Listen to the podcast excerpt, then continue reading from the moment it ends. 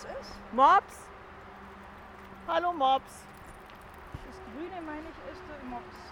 Und dann fehlt ähm, eins, zwei, drei, fünf. Wo ist du mal den Mops? Ah, da ist. ja, das ist das Gute an den Leinen, genau.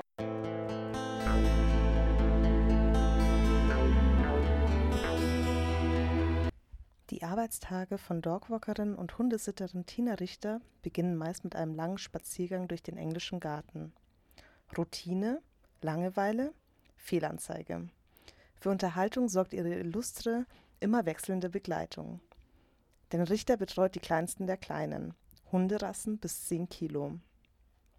Heute sind das die kleine Rosi, Nelly, Lucky, Joey, Wilma und natürlich Mops Tyson. Tyson trägt heute die grüne Schleppleine und sucht ein ruhiges Plätzchen für das erste Geschäft des Tages. Wir sind jetzt mit wie vielen Hunden unterwegs? Sechs sind es heute. Und die verschiedenen Leinen. Warum? Das hängt damit zusammen, dass zwei Hunde dabei sind, die gar nicht von der Leine können. Das ist auch mit den Besitzern so besprochen, dass die hier an den längeren Flexileinen bleiben und mit mir immer fest verbunden sind.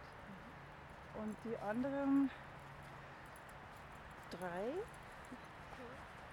die an den Schleppleinen sind, die sind nicht so oft in Betreuung. Die haben deswegen die Schleppleinen dran, damit ich doch noch ein bisschen Sicherheit habe, einzugreifen. Und vor allem, wenn uns andere Hunde entgegenkommen, kann ich die schnell einsammeln.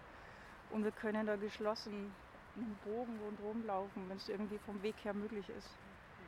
Und die sechste, die Nelly, ist die einzige, die jeden Tag dabei ist. Und wir kennen uns so gut, da klappt es ohne jegliche Leine. Ne? Das ist die einzige, die ganz häufig mitkommt.